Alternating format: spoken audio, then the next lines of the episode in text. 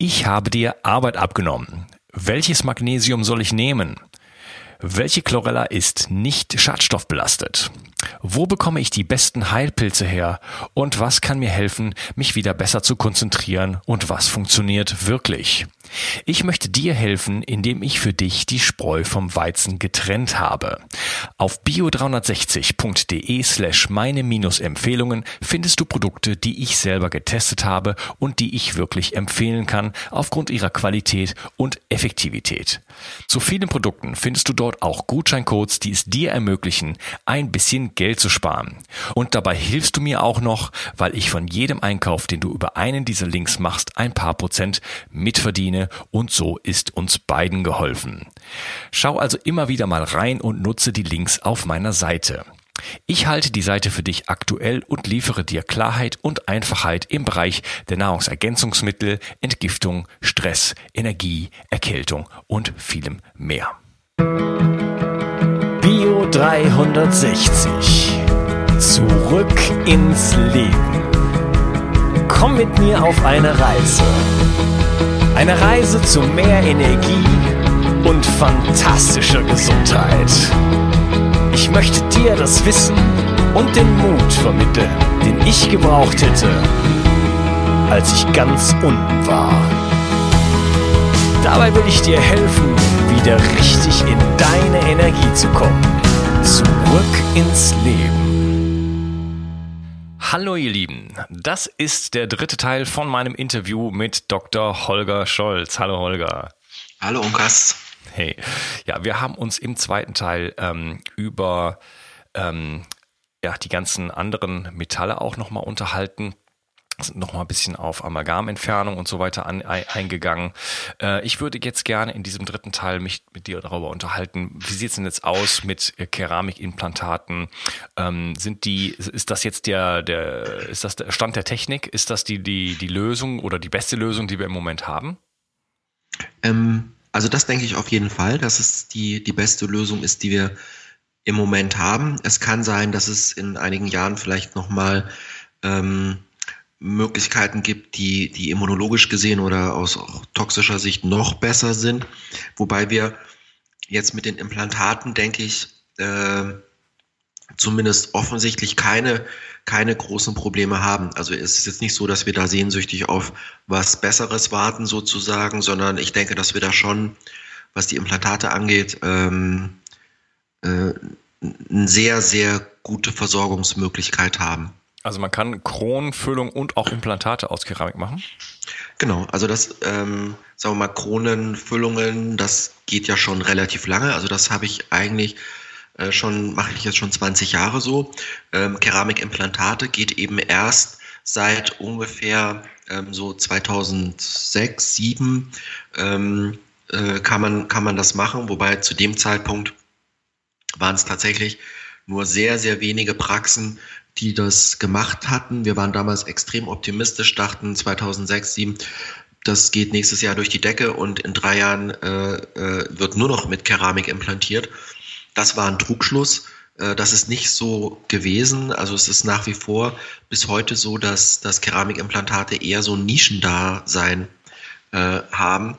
Ähm, liegt aus meiner Sicht so an zwei Dingen. Zum einen waren die Verlustraten in den Anfangsjahren extrem hoch, ähm, was sicherlich daran lag, dass wir erstens nicht wussten, wie wir mit dem äh, äh, mit der Keramik umgehen müssen bei Implantaten und dass die Keramikimplantate in der Oberfläche ähm, nicht die richtige Rauigkeit hatten. Also die waren sehr glatt, die Implantate, und eine glatte Oberfläche bedeutet, dass ein Implantat lange braucht, um einzuheilen und die lange Einheitszeit wiederum bedeutet, dass diese Risikophase, in der was schiefgehen kann, einfach sehr, sehr hoch ist. Und das war in den ersten Jahren eben so. Dadurch haben die Implantate ein relativ schlechtes Image bekommen und das Bild von vor zehn Jahren ist leider immer noch im Kopf von vielen Zahnärzten heute, ähm, obwohl die Implantate sich ganz, ganz grundlegend geändert haben in der, in der Form und in der Oberfläche. Und ähm, Jetzt so in den letzten ein, zwei Jahren ist es so, dass ähm, alle großen äh, Hersteller von Titanimplantaten, also alle, die so diese klassischen Global Player ähm, haben, entweder kleine Keramikimplantatfirmen aufgekauft, um das Know-how zu haben, oder selber Keramikimplantate entwickelt. Und inzwischen sind alle großen Hersteller sozusagen am Start mit Keramikimplantaten, so dass ich glaube, dass die sich jetzt in den nächsten Jahren tatsächlich durchsetzen werden. Und auf der anderen Seite, das, was wir gerade im zweiten Teil auch schon kurz angesprochen hatten, eben ähm, sehen wir, dass Titan bzw. Titanoxid eben äh, nicht unproblematisch und immer äh, weniger unproblematisch wird. Ähm, also das spricht für mich schon sehr dafür, dass sich die keramischen Implantate in den nächsten Jahren äh, deutlich durchsetzen werden. Und die Nachfrageseite ändert sich. Also die Menschen werden bewusster, ähm, wollen bewusster für ihre Gesundheit was tun, informieren sich darüber. Und wenn man Implantat bekommt und sich informiert, dann landet man eigentlich unweigerlich zumindest in der Diskussion Titan oder Keramik, was ja früher überhaupt nicht der Fall war. Mhm. Also wenn ich Patienten heute frage, was für ein Implantat haben sie drin, dann sagen die mir, weiß ich nicht. Ja. Also das ist so die Aufklärungssituation der meisten Patienten. okay. Ja, äh, also ich habe ja von dir zwei äh, Keramikfüllungen bekommen und ich war sehr beeindruckt, weil das war schon äh, Science Fiction. Für mir als altem Star Trek Liebhaber, Liebhaber in früheren Jahren äh, sehr, ja, also das hat mich irgendwie beeindruckt. Du hast erstmal einen Scan gemacht, das habe ich gar nicht mitbekommen. Äh, und hast das da, das wurde dann an eine Software übergeben, da hast du dann nochmal so ein bisschen ähm, so ähm, Retouch gemacht, sage ich jetzt mal. Und dann wurde das sozusagen an so eine Art äh, Fräsemaschine ähm, übergeben, die dann aus einem dicken Block diese mhm. winzig, winzig kleine Füllung sozusagen rausgefräst hat, wenn das der richtige Ausdruck ist. Ja, ja, Vielleicht kannst genau. du diesen Prozess mal so ein bisschen äh, beschreiben. Genau, also was du wahrscheinlich nur mitbekommen hast, ist die Musik, die das Gerät macht. Ähm, ansonsten ähm, ist es eben so, äh, sagen wir mal, Scannen spielt heute in der Zahnmedizin eine sehr, sehr große Rolle. Ähm, es gibt grundsätzlich zwei Wege, wie das gemacht wird. Entweder macht der Zahnarzt noch den klassischen Abdruck, die klassische Abformung und im Zahnlabor wird dann die Abformung oder das Modell daraus gescannt. Das ist das eine und das machen wir auch bei sehr großen und komplexen Arbeiten. Ähm, und bei kleineren Arbeiten, wenn ich jetzt nur ein, zwei, drei Zähne versorgen muss, äh, geht auch mit ein bisschen mehr, aber ähm, bei kleineren Arbeiten ähm, arbeiten wir mit einem direkten Scan im Mund. Das heißt, ich habe eine Art Kamera, die macht ähm, ganz, entweder ganz, ganz viele Bilder oder ein Video ähm, der Situation und ähm, dann spare ich mir damit die Abformung. Und dann habe ich im Prinzip ähm, auf beiden Wegen äh, eine virtuelle, äh, eine, eine, ja, eine virtuelle Situation deiner Zähne auf dem Computer. Und dann ist es ähm, so, dass ich eigentlich dem Computer nur noch sagen muss, ähm, was ich haben möchte, also äh, welches Material ich später schleifen möchte. Und ähm, der Computer sucht dann oder die Software sucht dann aus einer Zahndatenbank ähm, die Form von Versorgung, die am besten zu deinem Restzahn und zu dem Rest, zu dem übrigen Gebiss passt. Also was die, was die äußere Form, die Höcker, die, die Riefen da drin, die Furchen, ähm, was das angeht, macht also einen kompletten einen Vorschlag. Und ähm, ich sage manchmal so scherzhaft, je weniger der Zahnarzt eingreift, desto besser wird's. Ähm, also sehr häufig sind das heutzutage schon einfach super Vorschläge aus der Software heraus, die man nur noch in geringem Maße adaptieren muss, verändern muss. Und ähm, dann werden diese, dann wird, äh, ja, werden diese Daten genau an eine Schleifmaschine übergeben und dann wird äh, eben aus einem keramischen Block heraus ähm, die Versorgung geschliffen. Da gibt es dann ganz unterschiedliche Keramiken, je nach Indikation, also je nach Einsatzgebiet von relativ weichen Keramiken, die, sagen wir mal, so ähnlich sind wie Zahnschmelz oder weicher, bis hin zu extrem harten Keramiken, eben auch Zirkonoxid wenn ich zum Beispiel eine Brücke oder so machen möchte, wo ich äh, einen Zahn überbrücken muss, wo ich einfach eine, eine höhere Haltbarkeit brauche. Also da gibt es dann ganz unterschiedliche Keramiken, die ich aus, ähm, aus so einem Prozess heraus schleifen kann. In manchen Situationen, so wie wir es bei dir gemacht haben, ähm, da haben wir eine eher weichere Keramik verwendet, die, ähm, die, die ich direkt in, dann einsetzen konnte hinterher. Also die wird dann nochmal kurz im Labor poliert. äh, und dann kann ich sie einsetzen. Ähm, hätte ich jetzt was Größeres gemacht, dann würde ich eine Keramik verwenden, die nochmal im Labor gebrannt wird, äh, die da weiterverarbeitet wird, die beschichtet wird. Da gibt es dann ganz viele verschiedene Möglichkeiten. Worüber wir damals, als du da warst, glaube ich, oder was in der Folge an Frage aufkam, war, ob man Keramiken drucken kann. Ähm, da sind wir noch nicht so weit. Also nicht nur wir nicht, sondern da ist die Zahnmedizin nicht so weit. Ne? Mhm. Ja, der 3D-Druck ist dann wahrscheinlich dann noch die, die Zukunft nochmal davon. Da hattest du mir gesagt, da gibt es einfach, also das, das würde zwar schon gehen, aber es gibt die, es gibt noch keine verträglichen Materialien. Genau, also Kunststoffe können wir drucken, aber es gibt, soweit ich das jetzt im Moment sehe, noch keinen Kunststoff, der für den Dauergebrauch, also ich sag mal für zehn Jahre im Mund zugelassen ist. Und ähm, also wir verwenden das, um Modelle zu drucken, um Schienen zu drucken, um Bohrschablonen zu drucken zum Beispiel. Das geht. Ähm, ähm, aber eben darüber hinaus im Moment noch nicht. Und wir oder mit uns die, die, mit unserer Praxisphilosophie kommt dann natürlich das nächste Problem. Wenn es denn dann Kunststoffe gibt, dann müssen wir erstmal gucken, ähm, wie verträglich, wie bioverträglich die ähm, sind. Denn das ist ein Punkt, der natürlich äh, von den Herstellern erstmal komplett stiefmütterlich behandelt wird. Also da sind andere Dinge wie hält das, äh, ist das preiswert zu produzieren etc. Ähm, andere Dinge erstmal im Vordergrund. Mhm, okay. Implantate können gesetzt werden, auch aus Keramik. Wie sieht es denn mit Brücken aus? Das geht auch. Also das sind ähm, das, ich will jetzt nicht sagen, ist die leichteste Übung sozusagen, aber alles, was wir so auf die Zähne oder auf Implantate oben drauf setzen, Brücken, Kronen, auch große Brücken mit weiten Spannen, äh, ist völlig unproblematisch. Also ich habe bei meiner Mutter vor fast zehn Jahren eine Brücke rein aus Keramik gemacht, die vom Eckzahn bis zum Weisheitszahn hintergeht, weil da nichts mehr dazwischen war. Ähm, hält auch. Also da ist Keramik absolut stabil genug. Das macht man dann aus verschiedenen Arten von Keramik, eben einen Kern, aus einer sehr, sehr harten Keramik, das ist in der Regel Zirkonoxid und dann eine Verblendung obendrauf aus einer weicheren Keramik, damit ähm, die Zähne eben im Gegenkiefer nicht so komplett abgenutzt werden. Mhm, also das bricht nicht oder? Extrem selten. Also ja. ich habe, äh, ich habe, äh, seit ich Vollkeramik mache, bei Brücken genau zwei Brüche gehabt. Die waren beide beim selben Patienten und es war ein Patient, der vorher eine Goldbrücke durchgebissen hatte. Und ähm, also es gibt natürlich Grenzen für jedes Material. Bei dem Patienten, und das war, wir sind damals, muss man ehrlich sagen, auch den falschen Weg gegangen, denn wir haben gedacht, okay, haben beim ersten Mal gebrochen, dann machen wir es jetzt noch härter. Und ähm, das kennt man aber eben auch aus der Technik. Der bessere Weg ist nachgeben. Also das kennt man zum Beispiel von Stahlbeton.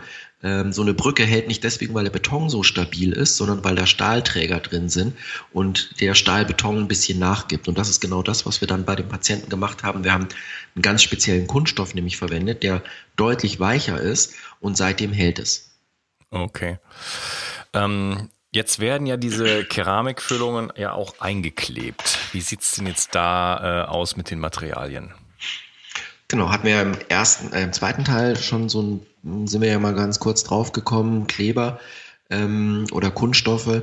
Also ich, äh, je nach Art der Keramik, ähm, es gibt Keramiken, die muss ich im Mund verkleben und es gibt Keramiken, da habe ich die Wahl, ob ich sie verklebe oder ob ich sie klassisch zementiere. Mhm. Also der Unterschied ist, Kleben ist ein Prozess, wo eine chemisch ähm, äh, mechanische Verbindung zwischen Zahn und, und dem Werkstoff geschaffen wird. Beim, beim Zementieren ist es so, dass ich eigentlich nur durch die Körnchen im Zement ähm, die Reibung zwischen Zahn und dem Inlay oder der Krone extrem stark erhöhe und das dadurch nicht mehr abgeht. Das ist wie wenn Sand irgendwo dazwischen ist, sozusagen. So kann man sich das vorstellen. Wenn ich das ganz stark mache, dann geht das Ding nicht mehr ab. Das, das ist das Prinzip von Zementieren. Wobei heute viele Zemente eben auch kunststoffbasiert sind und ich dann so beides habe, sozusagen. Also mhm. einmal diese chemisch, äh, chemische äh, äh, Verbindung aber auch äh, so diese rein Mecha äh, aber auch diese mechanische Verbindung. Mhm. Und vorher hattest du ja äh, gesagt, Zemente haben halt auch Aluminiumoxid und solche Geschichten drin. Ne? Genau, also man muss halt einfach ein bisschen gucken. Ähm, es gibt nicht für jeden Patienten die Standardlösung, sondern ich muss gucken, wo, wo ist die Problematik bei dem Patienten, was, was ist für den gut, was nicht so gut, äh, und dann daraus eben eine Entscheidung treffen, nehme ich jetzt einen, Kleber, nehme ich einen Zement. Im Zweifel kann man es eben testen vorher, damit ich schon mal die immunologische Seite ähm, so ein bisschen abklopfe. Wenn ich jetzt gar nichts habe und ähm, also dann, dann ist so der allgemeine, die allgemeine Einstellung, dass ähm, wahrscheinlich die Zemente ein bisschen unproblematischer sind als, als äh, Kleber.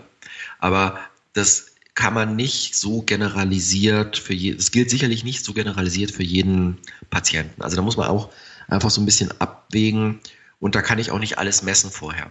Hm, okay. Also das ist noch so ein bisschen eine Schwachstelle, aber ich denke, äh, es geht im Moment heutzutage und wahrscheinlich auch immer einfach darum, sozusagen das Ganze so verträglich wie möglich zu machen. Und da ist man dann einfach schon mit einer äh, ja, eingeklebten oder einzementierten Keramikfüllung doch mal schon um Welten, ähm, steht man da besser da als irgendwie jetzt mit einer Amalgamfüllung oder einer Goldfüllung oder sowas. Genau, also das, ich, man muss halt immer sehen, im Vergleich wozu ist es, was, äh, was, was für Alternativen habe ich.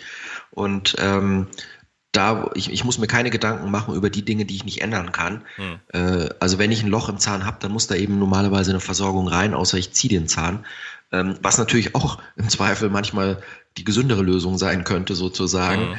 Ähm, wobei man da natürlich extrem vorsichtig sein muss, weil äh, das eine ist diese Belastung, aber wenn ich jetzt, äh, sagen wir mal, wenn ich mal einen Zahn verliere, wäre das noch kein Drama, aber wenn es dann eben zu viele wären, dann kommen wir wieder in den Bereich, wie, wie funktioniert meine Ernährung zum Beispiel, wie funktioniert meine Psyche. Ähm, also äh, das ist jetzt kein Aufruf dazu, ähm, Zähne besser zu ziehen als zu füllen, aber ja, vor allem die Frage äh, wird aufkommen, wie, wie kann ich mir das leisten? Ja. Also wird jetzt nicht jeder alle seine Zähne rausziehen. ja, wobei das ist äh, noch äh, dann, im Zweifel ist das die preiswertere Variante sogar, als sie eben hinterher ähm, zu sanieren. Äh, denn äh, da muss man, ist ja natürlich ehrlicherweise muss man sagen, wenn ich, wenn ich äh, hochwertige Versorgung aus Keramik mache, dann hat das so seinen Preis. Und mhm. ähm, das ist, das ist eher der Punkt, wo viele Patienten sagen, wie kann ich mir das leisten, zum Beispiel. Ja, wie kann man es sich denn leisten? Ja, also äh, wenn, wenn das Geld da eine erhebliche Rolle spielt, dann muss man eben, oder dann ist unser, unsere Strategie, dass wir eben über preiswertere Versorgung wie Langzeitprovisorien gehen. Also es gibt ja durchaus gefräste Kunststoffe zum Beispiel, die äh, industriell durchgehärtet sind, die, die relativ gut verträglich sind.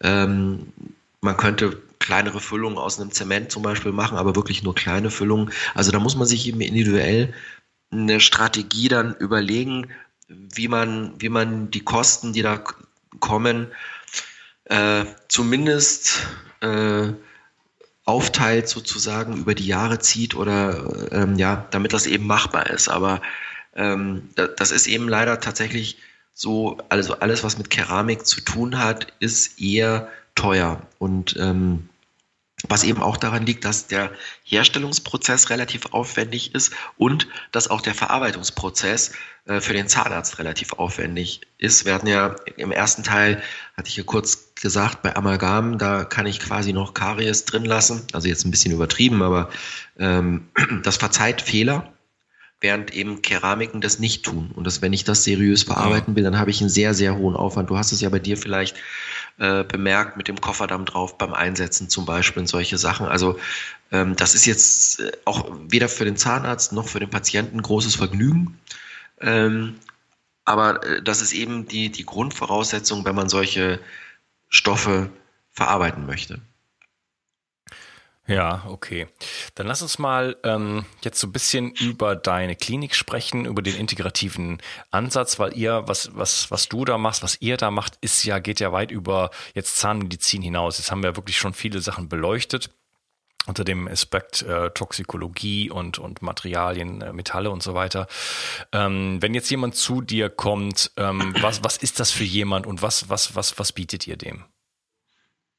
Ähm, also ich, ich sehe, oder man muss das natürlich jetzt nicht unbedingt alles unter einem Dach haben, aber ich sehe es schon, halte es schon für ganz, ganz sinnvoll, so wie wir das machen. Und ähm, wir hatten ja, ähm, hatte ich auch schon mal kurz angesprochen, dass ich keinen Sinn, keinen tieferen Sinn darin sehe, jetzt nur zum Beispiel das Amalgam zu entfernen und der Patient geht wieder nach Hause und zu Hause ist die Fehlernährung, Rauchen ähm, und was auch immer.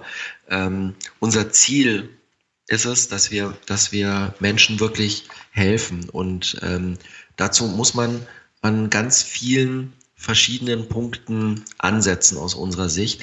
Ähm, wenn, wenn ich mit, mit Joachim Mutter über die Frage spreche, was sind denn eigentlich ähm, die Hauptursachen von, äh, von chronischen Erkrankungen, dann kommen wir äh, immer wieder auf vier Punkte. Und ähm, die Zähne sind ein Punkt davon, aber es gibt eben auch andere, wir hatten schon drüber gesprochen, für uns elektromagnetische Wellen, dann ein ganz wichtiger Punkt Ernährung und emotionaler Stress. Das sind so diese vier Punkte, Zähne, elektromagnetische Wellen, Stress, Ernährung, ähm, die für uns so die Hauptursachen von Erkrankungen sind. Und ähm, unser Ziel, wenn wir Menschen gesund machen wollen, dann müssen wir an allen Punkten angreifen im Prinzip.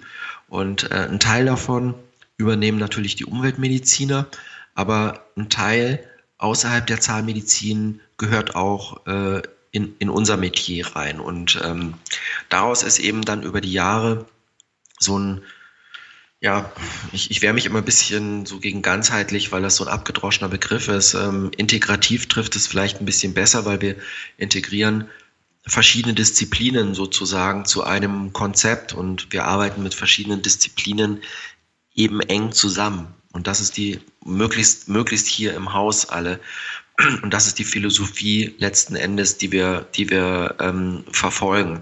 Äh, am besten festzumachen ist das bei dem, was wir äh, All-in-One nennen. Das ist so das Konzept, das wir die letzten zwei Jahre verfolgen.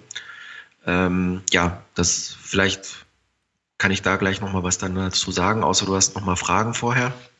Äh, ja, also genau. Erzähl mal, wie sieht das denn aus, wie, wenn der Patient jetzt zu dir kommt, geht, geht er erst zum Umweltmediziner oder geht er erst zu dir oder wie ist so der Prozess? Ja, also äh, wir haben, wir haben eben in den letzten Jahren dieses, dieses All-in-One für uns etabliert, weil wir festgestellt haben, je konsequenter wir an allen Schrauben drehen, desto besser geht es dem Patienten. Und ähm, wir haben viele Patienten, die ähm, heutzutage einfach wenig Zeit haben, die also, wo wir in, in kurzer Zeit möglichst erfolgreich sein müssen. Und daraus ist dieses Konzept entstanden. Und ähm, also zu wem der Patient als erstes geht, ist äh, eigentlich egal, weil es muss beides, es muss alles im Prinzip parallel stattfinden. Also wenn die Leute zu uns oder wir wir der Erstkontakt sind, dann sagen wir den Patienten, also im Idealfall läuft es so ab, dass wir natürlich vorher einen Plan, einen zahnmedizinischen Plan machen, aber dann müssen die Patienten, bevor sie das, äh, bevor sie zu uns kommen, möglichst schon drei, vier, fünf Tage hier sein und dann von den Umweltmedizinern entsprechend vorbereitet werden. Das bedeutet, dass wir gucken, dass die Depots an Vitalstoffen zum Beispiel aufgefüllt sind. Im Idealfall findet das schon davor statt, aber spätestens dann eben so ein paar Tage vorher, wenn die, wenn die Patienten da sind. Dann bedeutet das, dass wir versuchen, die Menschen in einen parasympathischen Zustand runterzufahren. Die meisten Menschen, ähm, wie ich auch, leben in einem in einem, unter einem gewissen Stresslevel, in einem, das nennt sich, das ist im sympathischen Nervensystem, klingt nett, ist aber auch nur eingeschränkt nett. Das ist so der, das ist so der, der Flight-and-Hide-Modus sozusagen, also Angriff, Verteidigung. Da geht's nicht um Heilung. Und ähm, wenn ich jetzt äh, wenn ich jetzt äh, aus dem Flugzeug rausstreige, schnell hier zur Praxis fahre, äh, unterwegs noch meine Termine checke und dann äh, operiert werde und, und hinterher möglichst gleich wieder ins Berufsleben einsteige, ähm, dann wird das mit Heilung nicht so gut funktionieren. Und deswegen versuchen wir die Menschen, dass die ein paar Tage vorher da sind, dass wir die runterfahren, dass wir die auch beschäftigen, damit sie aus ihrem normalen Trott sozusagen rauskommen und äh, ebenso parasympathisch werden. Dann kriegen die Infusionen, dann gibt es Anwendungen. Das wird zum Teil, zum kleineren Teil bei uns gemacht. Das wird aber eben dann über die Umweltmediziner oder wir wollen eben auch noch andere Therapeuten, Kraniosakral, Physiotherapeuten jetzt hier mit integrieren. Ähm, das findet eben im Vorfeld statt. Dann, bevor wir an Ausleitung denken, ähm, geht es dann, dann kommt wirklich die Zahnmedizin. Das heißt, äh, wir versuchen in ein, zwei, drei Tagen die Patienten komplett zu sanieren. Das bedeutet, dass wir ja, eigentlich immer nach demselben Schema erstmal Metalle entfernen, dann Entzündungen entfernen. Das heißt, ähm, zum Beispiel wurzelbehandelte Zähne, die eine Entzündung an der Wurzelspitze haben. Ähm, das sind Restentzündungen im Kieferknochen, wo mal früher ein Zahn war, was nicht richtig ausgeheilt ist. Das sind Fremdkörper im Kieferknochen, Wurzelreste, die drin geblieben sind, alles Mögliche. Das wird dann in einem zweiten Schritt gemacht und dann werden die fehlenden Zähne nach Möglichkeit, ähm, also da, wo es machbar und möglich ist, mit Keramikimplantaten ersetzt.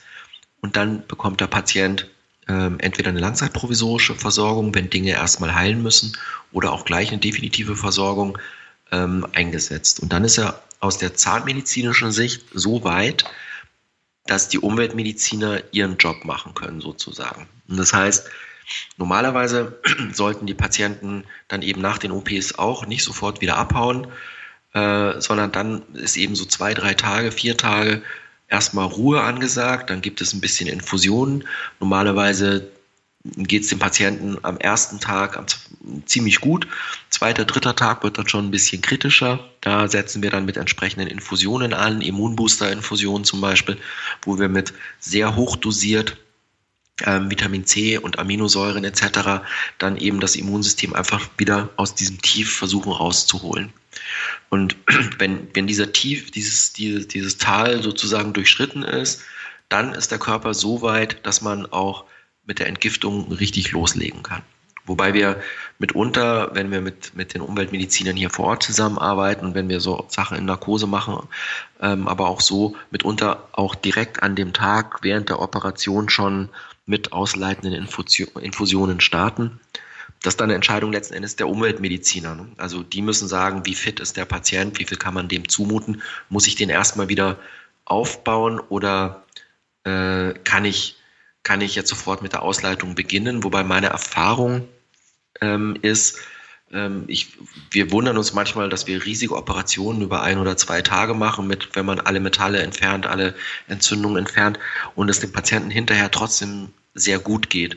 Und die Erfahrung ist einfach, dass durch dieses Entfernen all dieser Belastungen ähm, die Patienten diesen Stress der Operation und der Behandlung doch verdammt gut, erstaunlich gut überstehen und es denen teilweise hinterher sofort einfach viel, viel besser geht. Und dann kann man auch gleich natürlich mit der, mit der Ausleitung, Entgiftung anfangen. Das ist so das, das Konzept mit dem Ziel, dass die Patienten dann ähm, vielleicht im nächsten Jahr wieder zu uns kommen für so eine, für so eine Woche und wir dann keine Zahnmedizin mehr machen müssen oder nur ein paar prophylaktische Sachen und dann eben mehr in den ähm, Physio, Bewegung, Fitness äh, Teil einsteigen können mit den Patienten und die dann von, von mir geht's gut auf mir geht's super bringen können zum Beispiel. Ja, genau. Und, und ich, äh, du hattest mir gezeigt, ihr habt da auch einen, äh, so einen, so einen Fitness-Yoga-Raum. Ne?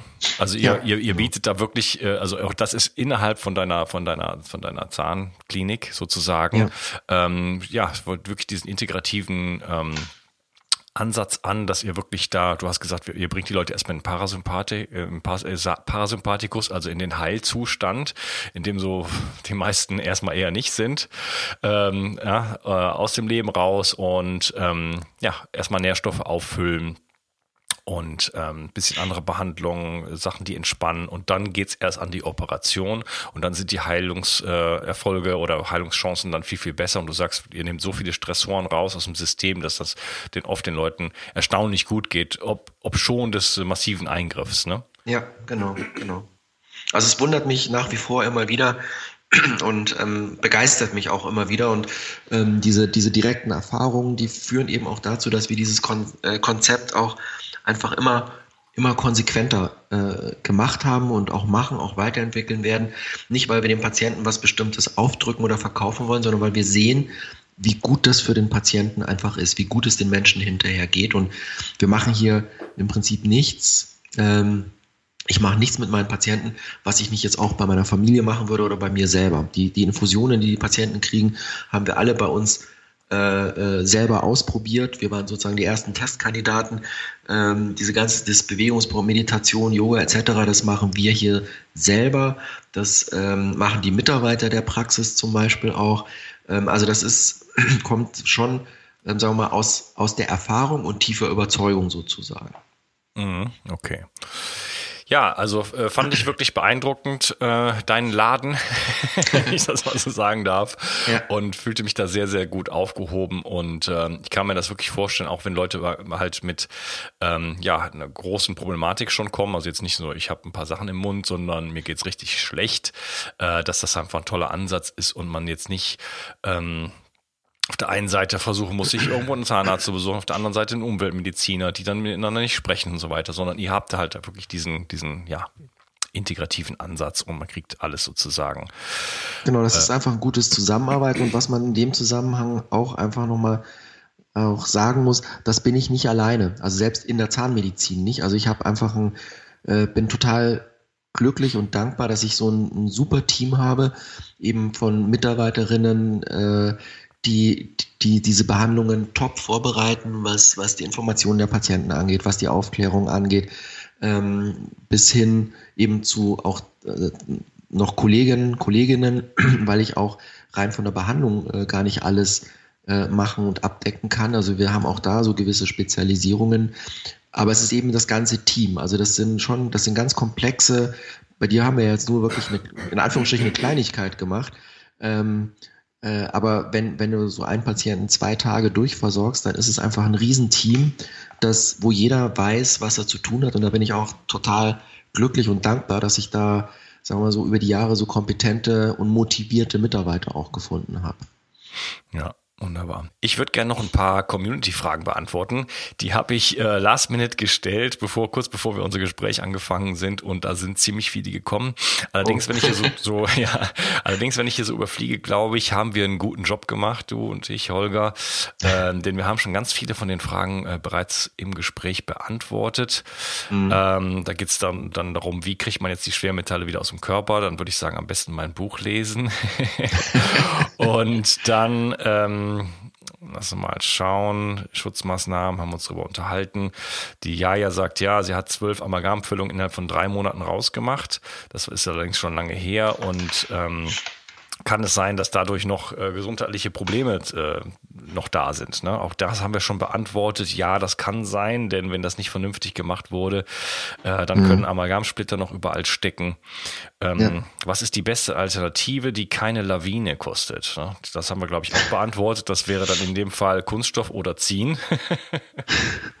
ja, ich würde es äh, individuell sehen. Also ähm, da, da, man muss, man kann, man kann sowas in kleinen Schritten machen dann. Man kann, ähm, man kann einen Teil definitiv machen, einen Teil vielleicht provisorisch versorgen. Ähm, das, das muss man einfach individuell klären. Was, was ist machbar? Ja.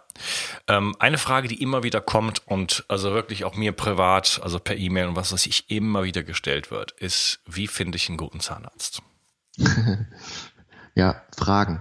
Also äh, man muss mit dem Zahnarzt sprechen und äh, gucken, ob das passt letzten Endes. Ähm, ich, äh, also wir, wir haben jetzt tatsächlich äh, angefangen, so eine Art Ausbildung zu machen, wo wir einfach ähm, das vermitteln, ähm, was, was wir hier an Konzept haben, aber das sind eben wenige Zahnärzte.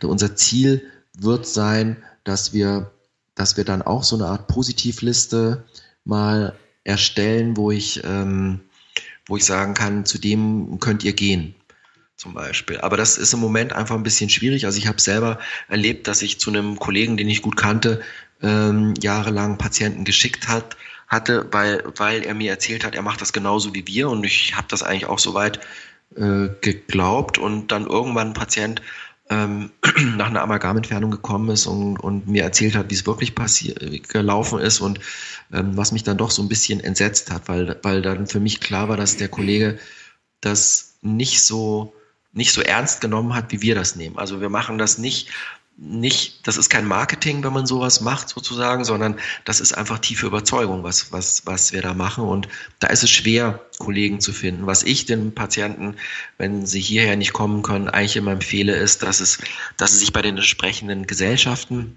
also es gibt die Deutsche Gesellschaft für Umweltzahnmedizin und die Gesellschaft für ganzheitliche Zahnmedizin, GZM in Deutschland und entsprechende auch in Österreich, Schweiz, ähm, dass man sich da umguckt, da gibt es Listen von Zahnärzten, dann hat man zumindest schon mal so eine kleine Vorauswahl getroffen äh, ähm, von Zahnärzten, die so ein bisschen sich in, äh, ich sag mal, in so eine ähm, integrative, ganzheitliche Richtung interessieren. Ob die das dann wirklich ähm, so umsetzen, das kann ich im Einzelfall gar nicht ähm, so sagen. Also meine Wahrnehmung, als ich mal das, dieses Curriculum sozusagen Umweltzahnmedizin gemacht habe, war, dass es, das haben zwar unheimlich viele Zahnärzte gemacht, aber mit der letzten Konsequenz das nachher dann nicht so umgesetzt. Hm.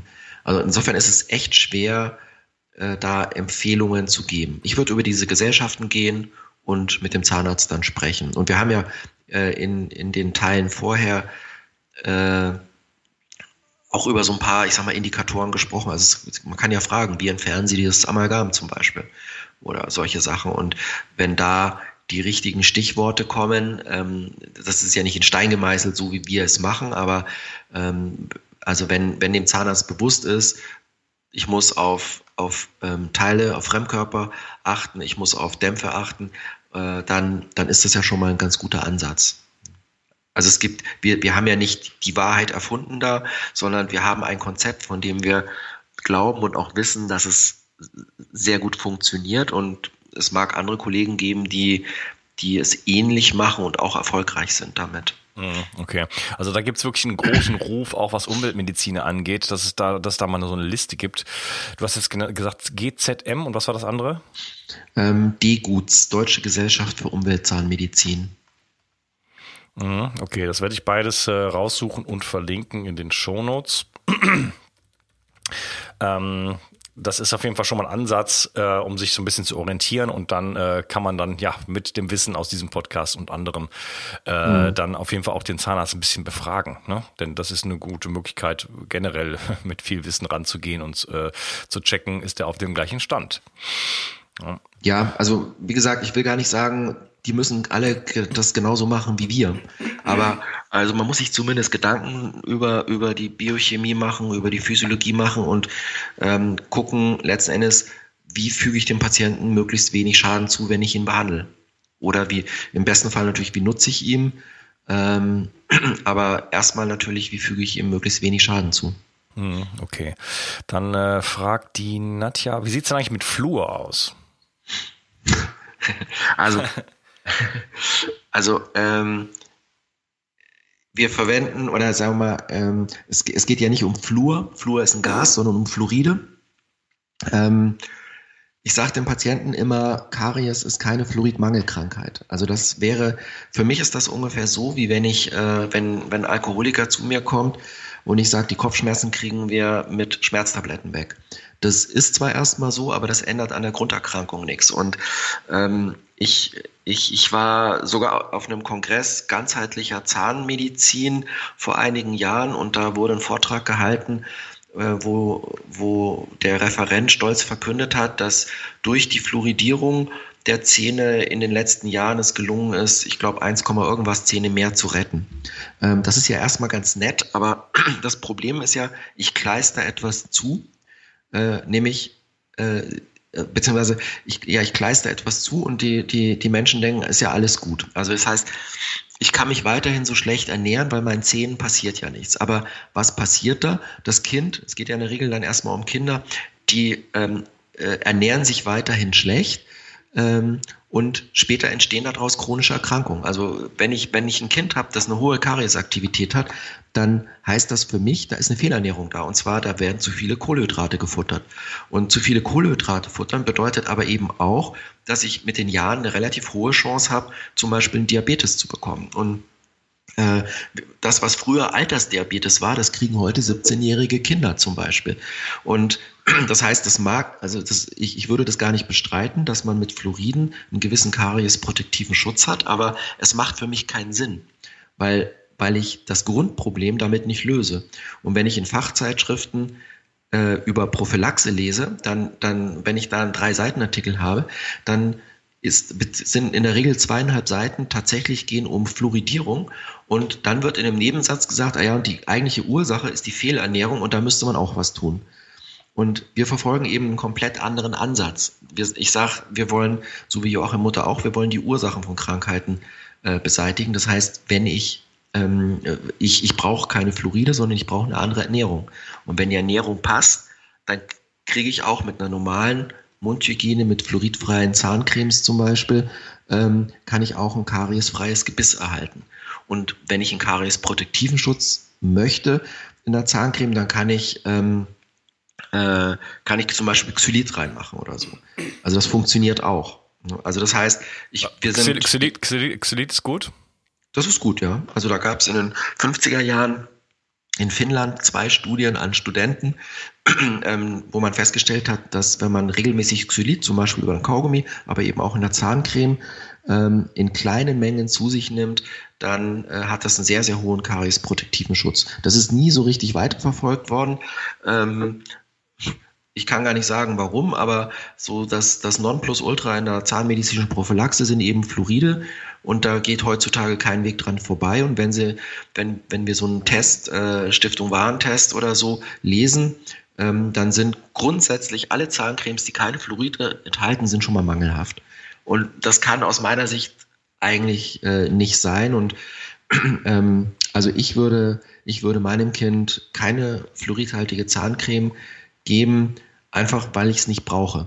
Und weil die, die, sagen wir mal, ähm, die, die, die Möglichkeit, dass ich mit den Fluoriden Schaden verursache, die ist einfach nicht von der Hand zu weisen. Da gibt es immer wieder Anhaltspunkte, dass das so ist. Ähm, und deswegen lassen wir es ganz einfach. Und trotzdem kriegen wir ein, ein kariesfreies Gebiss hin. Mhm, okay, ich habe im Moment so Xylit-Kristalle sozusagen, sowieso Lutschbonbons. Mhm. Äh, die soll man nach dem Zähneputzen einsetzen. das ist so, so ein Zucker, Zuckerbonbon sozusagen. Das hat, hinterlässt so ein komischen, komisches Gefühl, oder? Jetzt, äh, nach dem Zähneputzen Zuckerbonbon äh, zu lutschen. Äh, das ist aber wirklich empfehlenswert, sagst du? Ja, also äh, im einfachsten Fall, es gibt Zahncremes, die enthalten Fluoride. Man kann auch einfach äh, einen Löffel Xylit, das ist ja jetzt nicht besonders teuer, äh, in, in, mit, in Wasser auflösen und als Mundspüllösung zum Beispiel dann verwenden. Funktioniert genauso. Mhm, okay. Ich möchte diese Episode kurz unterbrechen, um dir von Lebenskraft pur zu erzählen. Lebenskraft pur ist meine neue Lieblingsmanufaktur für natürliche Pflanzenprodukte, Nahrungsergänzungsmittel und exzellente Zahnreinigungsprodukte. Lebenskraft pur hat die Xylitbonbons, die wir in dieser Episode angesprochen haben, die der Erhaltung gesunder Zähne dienen. Außerdem gibt es drei verschiedene Zahnpulver, die ich auch persönlich benutze. Die Zutaten sind so natürlich, dass man sie auch zum Würzen benutzen könnte. Dazu kommen sie in einem kleinen Glasspender, der nicht nur schön, sondern auch enorm praktisch ist. Geschmacklich sind die Zahnpulver so gut, dass sie auch meiner Tochter gefallen. Und zu guter Letzt gibt es noch Zahnbürsten aus Bambus. Und so kannst du wieder einen Teil weniger Plastik in deinem Leben haben. Folge dem Link in der Beschreibung und sieh dir auch mal die anderen tollen Pflanzenprodukte an, die für mich persönlich mittlerweile zum Alltag gehören.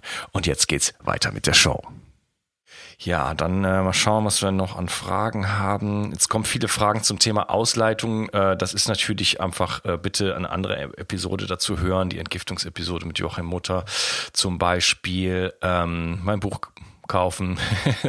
da steht viel dazu drin.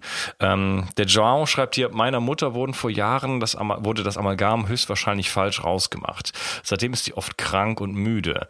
Was tun, abgesehen von Entgiften? Nochmal einen Spezialisten nachsehen lassen? Und wie kann ich sie überzeugen, dass sie das glaubt? Denn sie sieht dort keinen Zusammenhang und der Zahnarzt wisse ja, was er macht. Mhm. Ähm, gut, also der Zusammenhang, ähm, das ist natürlich immer äh, sehr schwierig nachzuvollziehen. Ähm, das geht im Prinzip über eine, ähm, über eine gute Anamnese. Also man muss einfach gucken, wann hat es die Verschlechterung gegeben und was ist davor passiert. Ähm, das ist das, was ich bei Joachim Mutter äh, zum Beispiel, wenn ich da dabei bin, immer wieder sehe, wie akribisch der guckt ähm, und sich aufschreibt, wann ist was passiert. Und, und daraus sieht man dann häufig schon gewisse Zusammenhänge. Ähm, wenn das falsch rausgebohrt ist, was auch immer das jetzt heißt, dann würde ich natürlich schon nochmal im Mund gucken, ähm, hatten wir ja vorhin drüber gesprochen, gegebenenfalls ein, ein 3D-Bild machen, gucken, ob da noch was ist.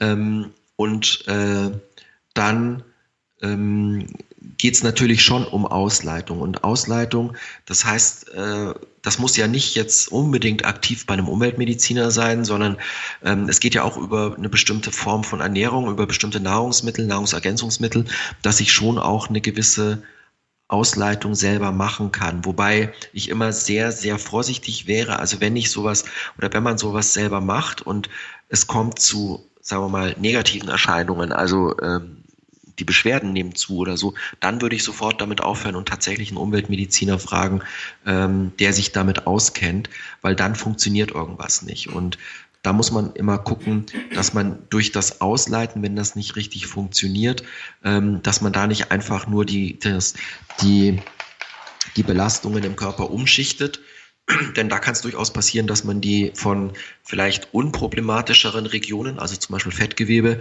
hin in problematische Regionen, zum Beispiel Nervengewebe, ähm, einfach nur verschiebt und das wäre blöd. Also da muss man schon so ein bisschen äh, in sich reinhören, wie fühle ich mich nach äh, zum Beispiel nach Chlorella, nach Selen etc. Geht es mir wirklich besser oder geht es mir schlechter? Und spätestens, wenn es mir schlechter geht, würde ich aufhören. Ja, das ist ein wichtiger Hinweis. Äh, das habe ich auch in meinem Buch an äh, mehreren Stellen geschrieben. Bitte immer auf den eigenen Körper hören und nicht blind irgendein Protokoll folgen. Ich bekomme auch manchmal Fragen, ja, ich habe, äh, weiß ich nicht, ich war jetzt eine Woche in Urlaub oder sowas. Muss ich jetzt da wieder anfangen oder hier? Also so, so oft gibt es so dieses, dieses Bedürfnis nach einem rigiden Protokoll und das kann es, glaube ich, nicht geben, denn wir sind alle unterschiedlich und wir müssen uns, müssen auf jeden Fall immer auf unseren eigenen Körper hören und schauen, wie geht es uns damit. Mhm. Ja, ähm, vielleicht als letzte Frage, ich möchte auch deine Zeit respektieren und auch die meiner Tochter, die schon sehnsüchtig darauf wartet, dass wir hier aufhören zu quatschen, zumal ich gleich noch ein Interview habe. Ähm, ähm, wurde zweimal gefragt, ähm, wenn ich noch Amalgamfüllungen habe, macht es irgendeinen Sinn, äh, schon zu entgiften mit Chlorella, Spirulina oder sowas in der Richtung? Ähm, ja, Antwort wie, wie in der Frage davor auch. Ähm, ich würde dann schon wirklich auf den Körper hören. Ähm, also wenn ich, wenn ich ähm, sowas noch im Mund habe, ich ähm, auf keinen Fall kauen. Ähm, denn dann, äh, wenn ich jetzt mit Chlorella auf einer Amalgamfüllung rumkaue, dann kommt die Chlorella im Prinzip ja schon belastet in den Körper rein. Wie bei mir gesehen. genau. Äh, also ich, ich würde das trotzdem machen und einfach auch wirklich dann in den Körper reinhören, ähm, wie fühlt sich das hinterher an. Und ähm, manchmal höre ich, ähm, wenn ich ein paar Chlorella nehme, dann wird mir schlecht hinterher. Das können natürlich dann tatsächlich schon Vergiftungssymptome sein. Dann gibt es zwei Möglichkeiten. Entweder ich erhöhe die Dosis. Ähm, dass, dass die, die Logik dahinter ist, dass eben möglicherweise die Chlorella zwar ähm, das Quecksilber mobilisiert hat, aber eben nicht genug Chlorella da war, um alles wirklich zu binden und aus dem Körper rauszuspülen dann. Und ähm, dass eben über eine höhere Dosis Chlorella das dann äh, äh, funktioniert. Wenn das auch nicht funktioniert, so wie vorher auch, sofort aufhören, letzten Endes. Ne? Mhm. Aber Entgiftung ist ja auch erstmal ein Prozess, wo ich, ähm, also ob ich jetzt aktiv entgifte oder nicht, Entgiftung findet ja normalerweise statt. Also ich kann es gar nicht verhindern. Und ähm, im Prinzip ist das ja nur ein Unterstützen von normalen Funktionen. Deswegen kann ich jetzt nicht sagen, nicht entgiften. Also das passiert sowieso. Und ich, deswegen kann ich auch grundsätzlich halte ich es immer für gut, alles zu tun, den Körper dabei zu unterstützen. Aber wenn ich eben negative Erscheinungen habe, dann würde ich sofort mich mit einem Arzt in Verbindung setzen oder Heilpraktiker, Therapeuten, der sich eben mit Entgiftung und Ausleitung wirklich gut auskennt. Mhm. Ja, genau. Okay, und vielleicht doch noch eine Frage noch zum Schluss. Die Patricia fragt, das interessiert mich nämlich selber. Äh, welche Risiken bringt, äh, birgt denn die Strahlenlast eines DVTs? Und gibt es die Möglichkeit, da was gegen zu tun oder äh, Strahlenbelastung sozusagen auszuleiten, schreibt sie hier. Mhm. Also, dass man jetzt Strahlenbelastung wirklich ausleiten kann, das glaube ich nicht. Ähm, also ein DVT hat je nach Gerät ähm, ungefähr, ähm, also zumindest die äh, vier- bis fünffache, eventuell auch ein bisschen mehr Belastung von einem normalen Panorama-Übersichtsbild. Deswegen macht man ja auch nicht einfach blind ein Bild, sondern guckt, guckt sich erstmal eine äh, Anamnese an und schaut, ist da eine Indikation dafür da. In der Regel ist bei unseren Patienten mit diesem umweltmedizinischen Hintergrund schon diese Indikation da. Ähm, äh, insgesamt, also wenn man das jetzt mit anderen Röntgenaufnahmen vergleicht, die vom, vom Körper gemacht werden, dann ist diese Belastung immer noch sehr, sehr gering, aber sie ist natürlich nicht null und äh, das muss man auch im Hinterkopf haben. Dieses, letzten Endes ist es eine Risikoabwägung. Ähm, was verspreche ich mir von dem Bild oder welche Vorteile habe ich durch so ein Bild und eben welche Nachteile habe ich durch so ein Bild. Meine, meine Erfahrung ist einfach, dass ähm, so ein 3D-Bild, und das hast du ja auch gesehen, einfach so viel mehr an Informationen birgt, dass, dass ich in sehr, sehr vielen Fällen es schon für sinnvoll halte, sowas zu machen.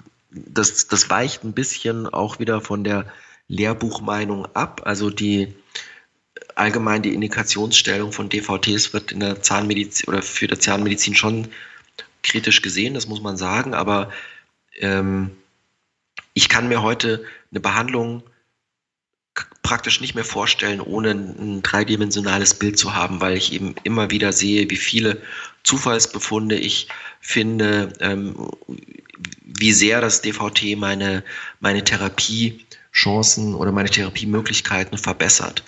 Ähm, aber ausleiten in dem Sinne geht nicht. So eine Strahlenbelastung ist da und äh, das kann man auch nicht wegdiskutieren, das ist völlig klar. Mhm. Könnte das auch die Zähne schädigen? Nee, also nicht lange nicht in diesen Dimensionen. Also ähm, es gibt ja ähm, Strahlentherapie, da wird ja auch mit Radioaktivität gearbeitet in der Tumor, bei Tumorbehandlungen oder so. Aber das ist, also da sind, da ist ein Faktor mit vielen Nullen dazwischen. Also das, äh, das würde man auch nicht, also zum Beispiel ein CT hat einen Faktor 100 bis 1000 höhere Strahlenbelastung als ein DVT. Ähm, aber selbst damit würde man das nicht hinkriegen. Mhm. Also das ähm, zum Beispiel, wenn, wenn du mal siehst, Piloten oder so, die haben ja, oder Flugpersonal, die haben ja eine ungleich höhere Strahlenbelastung. Also ein Flug äh, von, von hier nach New York hat schon eine ähnliche Strahlenbelastung wie ein DVT.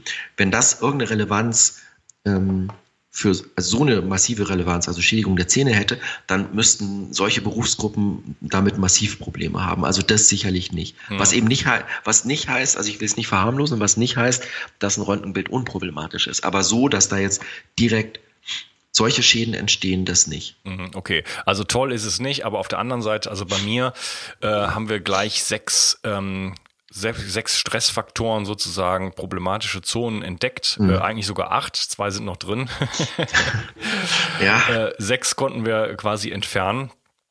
Äh, also zwei Nikos, ähm, ein Weisheitszahn, also ein, ein Nico, ein Weisheitszahn, der entzündet war. Dann, wie gesagt, kam das Amalgam. Daneben hatte ich Goldfüllung, die äh, zusammen dann wieder ein Störfeld ergeben.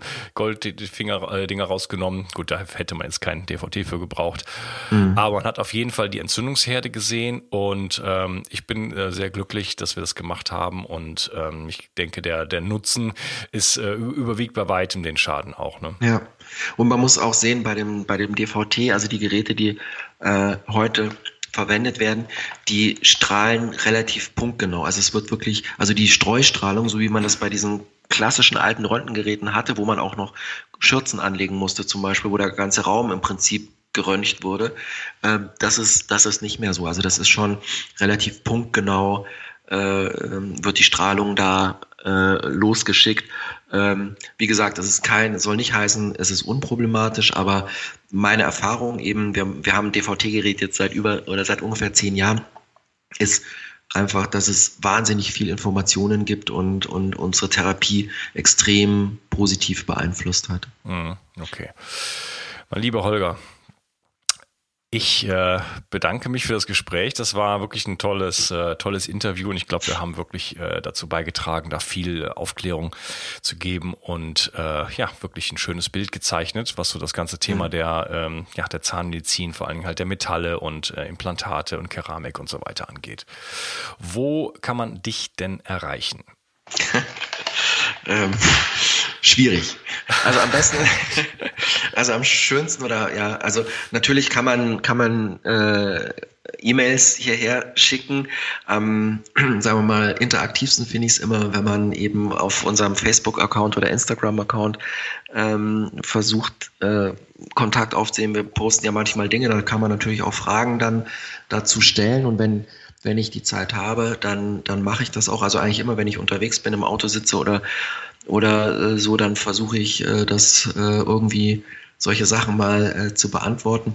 Also wir haben von der Tagesklinik einen Facebook- und Instagram-Account und dann eben ähm, diese, diese ganzen ähm, Therapien drumherum haben wir ja ein bisschen ausgegliedert mit dem Fitnesscenter in das Mind Body Smile Center. Auch da gibt es einen Account, auch da posten wir und ähm, in der Tagesklinik kann ich ähm, wenig, also da kann ich, darf ich eigentlich als Arzt ja keine Empfehlungen für irgendwelche Arzneimittel oder solche Sachen geben. Über den, über den Mind Body Smile Account zum Beispiel, da machen wir das dann schon, dass wir auch uns mit zum Beispiel Nahrungsergänzungsmitteln oder bestimmten Therapien oder so mehr auseinandersetzen. Und darüber kann man auch Kontakt aufnehmen mit uns. Hm, okay. Oder eben eine E-Mail an, an die Praxis schicken. Das geht dann auch in der Regel an mich weiter, Okay. wenn die Mitarbeiterinnen das nicht direkt beantworten können. Okay, die Website von deiner Tagesklinik, die äh, werde ich natürlich verlinken, und auch alles andere, was du gesagt hast, in den Show Notes. Sehr schön. Okay, Holger, das war, äh, wie gesagt, ein tolles Interview und ich bedanke mich für deine Zeit und äh, für deine Auskünfte. Ja, danke dir für die vielen Fragen, die, ich beantworten durfte und hat Spaß gemacht. Ja, mir auch. Gut, dann äh, wünsche ich dir einen schönen Tag. Mach's gut. Das wünsche ich dir auch. Alles Gute. Ciao. Tschüss. Ich habe dir Arbeit abgenommen. Welches Magnesium soll ich nehmen? Welche Chlorella ist nicht schadstoffbelastet? Wo bekomme ich die besten Heilpilze her? Und was kann mir helfen, mich wieder besser zu konzentrieren? Und was funktioniert wirklich? Ich möchte dir helfen, indem ich für dich die Spreu vom Weizen getrennt habe. Auf bio360.de slash meine Empfehlungen findest du Produkte, die ich selber getestet habe und die ich wirklich empfehlen kann aufgrund ihrer Qualität und Effektivität. Zu vielen Produkten findest du dort auch Gutscheincodes, die es dir ermöglichen, ein bisschen Geld zu sparen. Und dabei hilfst du mir auch noch, weil ich von jedem Einkauf, den du über einen dieser Links machst, ein paar Prozent mitverdiene und so ist uns beiden geholfen. Schau also immer wieder mal rein und nutze die Links auf meiner Seite.